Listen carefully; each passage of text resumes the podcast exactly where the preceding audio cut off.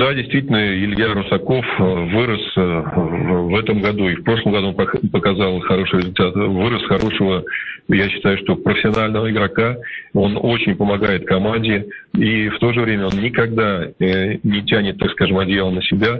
Он помогает команде и команда в нужный момент находит его, и он всегда находится на острие атак. Он у нас снайпер, он всегда готов забить свои очки.